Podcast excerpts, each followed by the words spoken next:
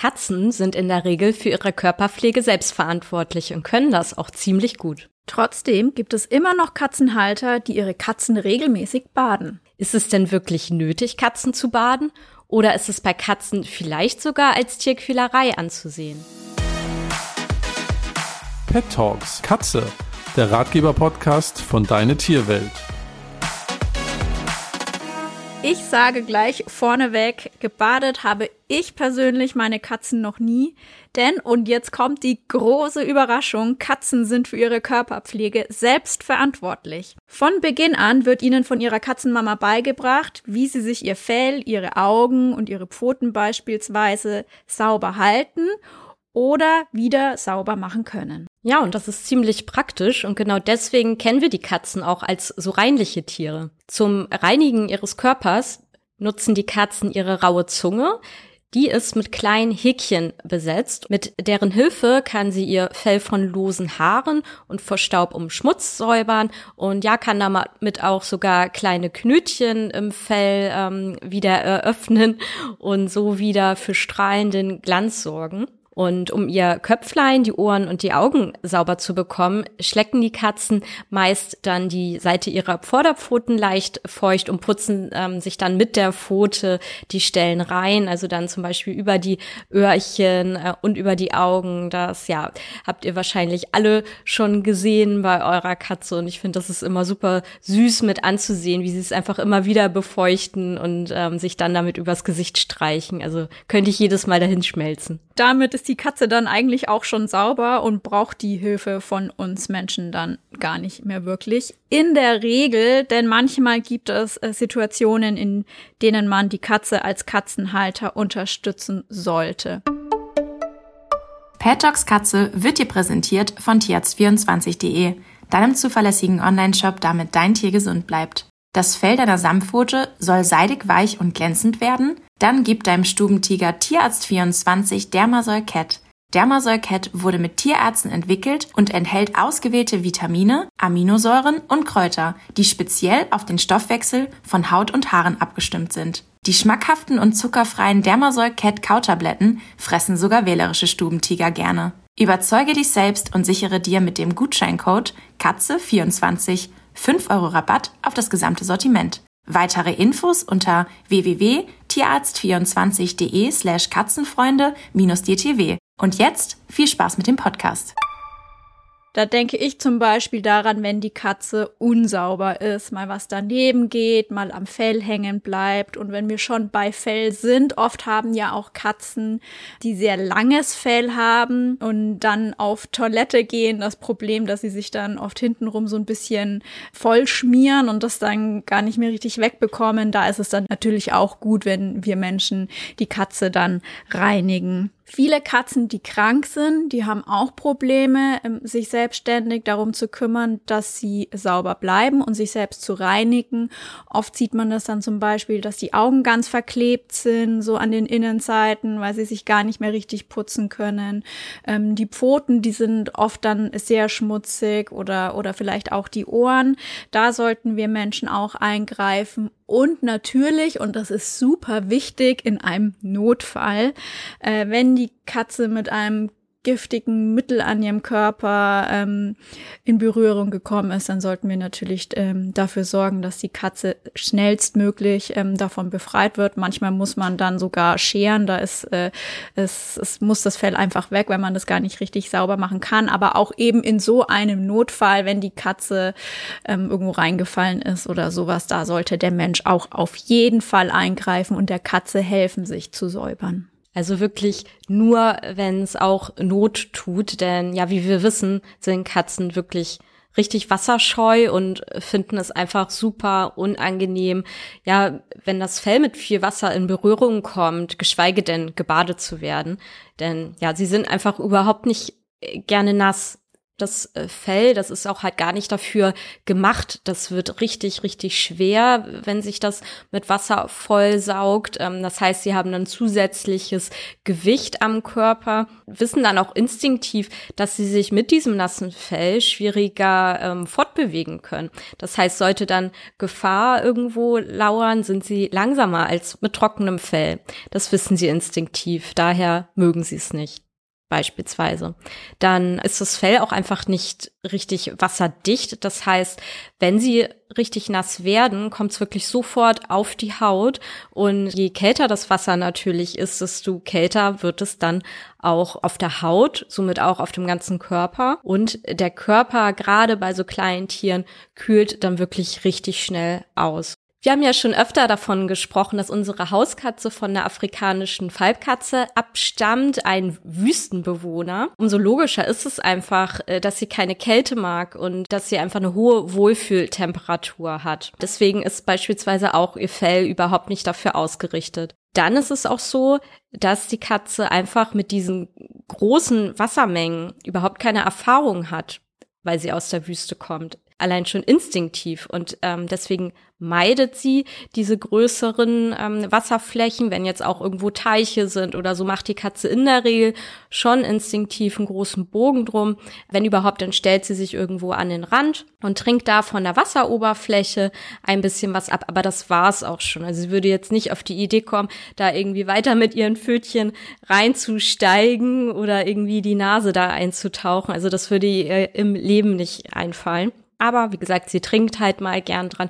Kann ich bei meinen Miezen auch beobachten, wenn ich da ähm, auf der Terrasse beispielsweise eine volle Gießkanne stehen habe oder auch irgendwie ein Eimer mit Wasser, was so ein bisschen länger schon rumsteht. Also dann steht da auch immer mindestens eine Katze irgendwie dran und schlägt da genüsslich ihr Wasser raus. Also das äh, gefällt denen wirklich richtig gut. Aber ja, dem würde jetzt auch nicht einfallen, da irgendwie viel mehr zu machen. Also auch mit der Pfote reingeht oder so würden sie jetzt eher ungern. Also zusammengefasst, die Katze ist einfach nicht für Wasser gemacht und äh, deswegen mag sie auch kein Wasser und ist in der Regel wasserscheu. Aber natürlich gibt's auch hier immer Ausnahmen, aber dazu kommen wir später. Aber wie reinige ich nun eine Katze, die es nötig hat? Also die sich schmutzig gemacht hat, die an Substanzen gekommen ist, an die sie nicht kommen soll, an der vielleicht äh, Kot hängt und so weiter. Man sollte auf jeden Fall darauf achten, die Katze nicht komplett zu baden, sondern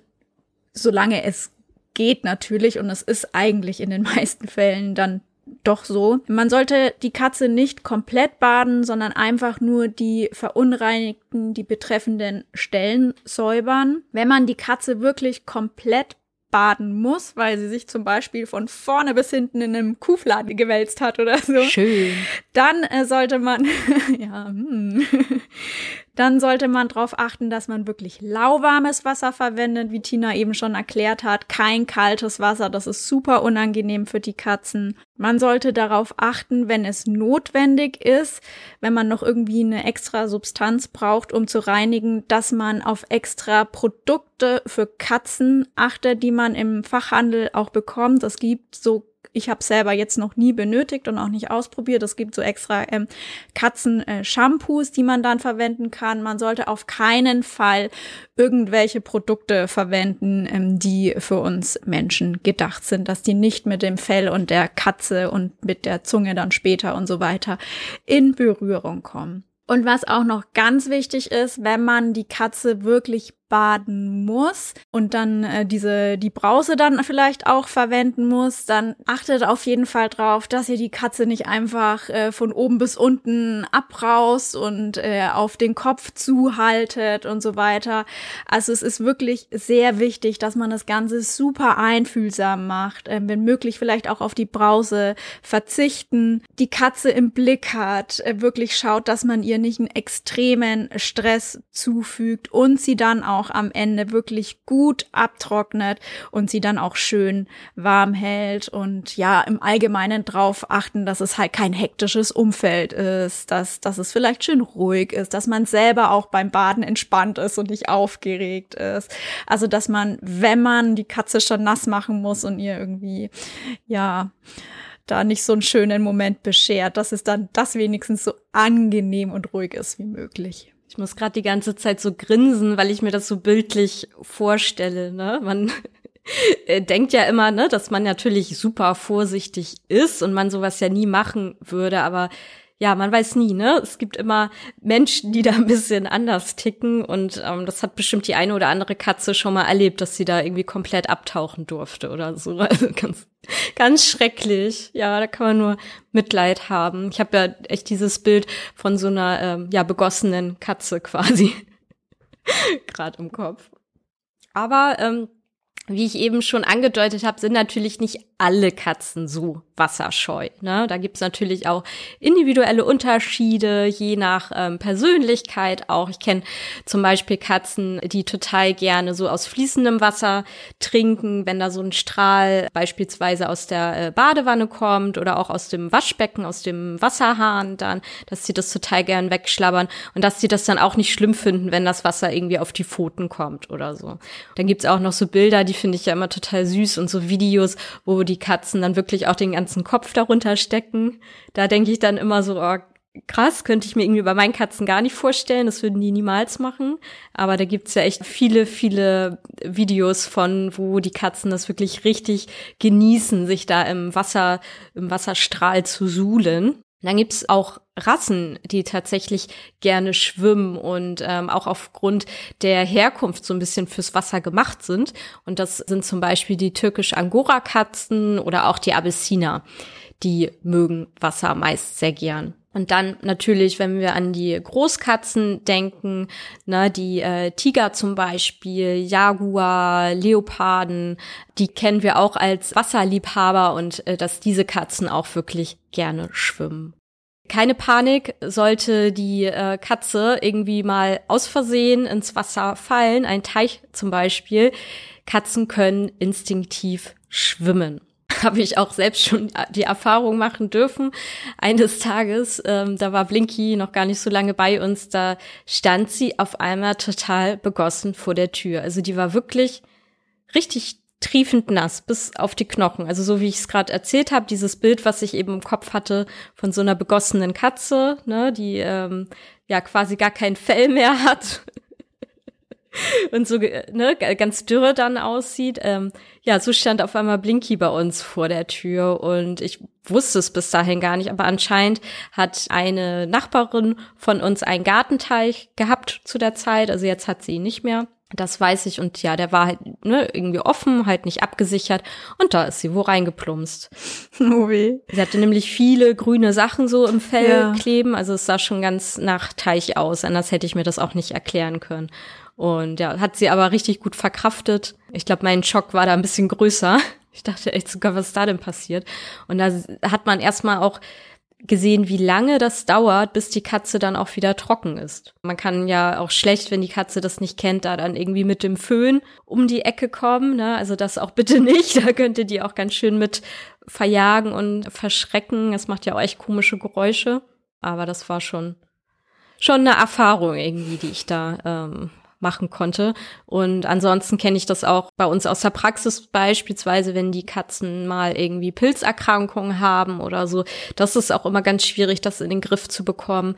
Und da empfiehlt man auch halt regelmäßige Waschung mit einem speziellen Shampoo was wir auch in der Praxis ähm, öfter selber da mal durchgeführt haben, aber da brausen wir die dann auch nicht von oben bis unten ab, sondern nehmen dann auch quasi so eine kleine Wanne und ähm, ne, arbeiten dann auch mit Waschlappen und sowas und Handtüchern und versuchen das möglichst schonend irgendwie zu machen. Aber für die allermeisten ist es halt total schwierig und da sagen die Besitzer auch direkt im Vornherein schon, dass es bei der Katze nicht zu machen ist, dass das nicht möglich ist. Und dann, ja, gibt's dann natürlich auch andere Mittel und Wege. Man muss dann natürlich auch immer individuell aufs Tier eingehen und sich da bloß kein vergraulen. Und ähm, ja, hast du irgendwie schon Erfahrungen gemacht oder äh, deine Katzen mal baden müssen? Gebadet. Wie ich am Anfang der Folge schon erzählt habe, habe ich die äh, Katze noch nicht. Aber wir hatten mal das Erlebnis vor einigen Jahren, als wir noch in München gelebt haben. Da war unser Kater Pushy super gerne bei uns im Keller. Und unser ehemaliger Vermieter, der hatte da Farben und Lacke oder irgendwelche Dinge gelagert.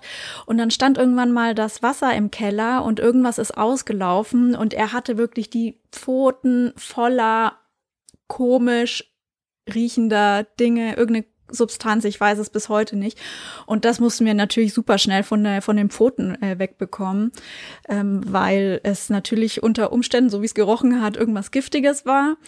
Und das war, muss ich wirklich sagen, keine schöne Aktion, aber wir haben dann eben ähm, Lappen genommen, wie du es gerade eben gesagt hast, ne, und haben dann wirklich lauwarmes Wasser drauf und haben versucht, so ganz sachte seine Pfoten eben äh, reinzubekommen von, von dieser Substanz. Es ist uns dann auch ganz gut gelungen. Gott sei Dank.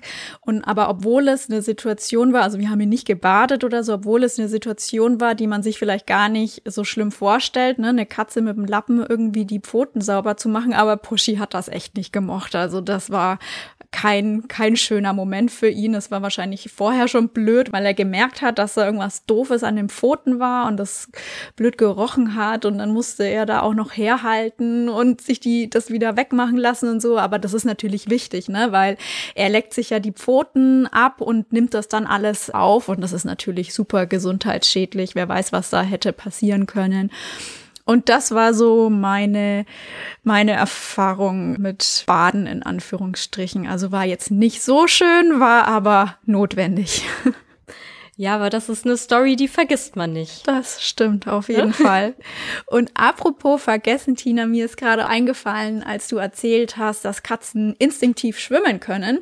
Man muss ja immer dazu sagen, bitte niemals ausprobieren. Also nicht, dass irgendjemand jetzt auf die Idee kommt und sich denkt, das ist ja cool, das möchte ich sehen und seine Katze irgendwie in die volle Badewanne oder in den Teich oder sowas hält. Bitte niemals so einen Quatsch machen. Und im Teich kommen die ja dann auch oft gut raus, ne? wie äh, du es gerade gesagt hast, von alleine. Aber zum Beispiel, äh, wenn die, meine Katze in den Pool fällt oder so, die kann dann vielleicht darin schwimmen, aber die hat dort in der Regel dann keine Ausstiegsmöglichkeit. Also super gefährlich, immer dann auch daran denken, sowas äh, zuzumachen und dann Schutz drüber zu machen.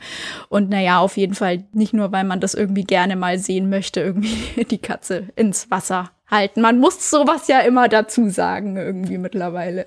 Ja, das, das muss man, da hast du recht. Und auch wenn wir gesagt haben, ne, die meisten Katzen, die allermeisten würden das total gruselig finden und mögen das nicht. Ja, würde ich die Hand für ins Feuer legen, dass irgendwie neun von zehn Katzen das total gruselig finden, wenn du die da jetzt einfach ja. ins Wasser setzt. Ne, also bitte, bitte nicht.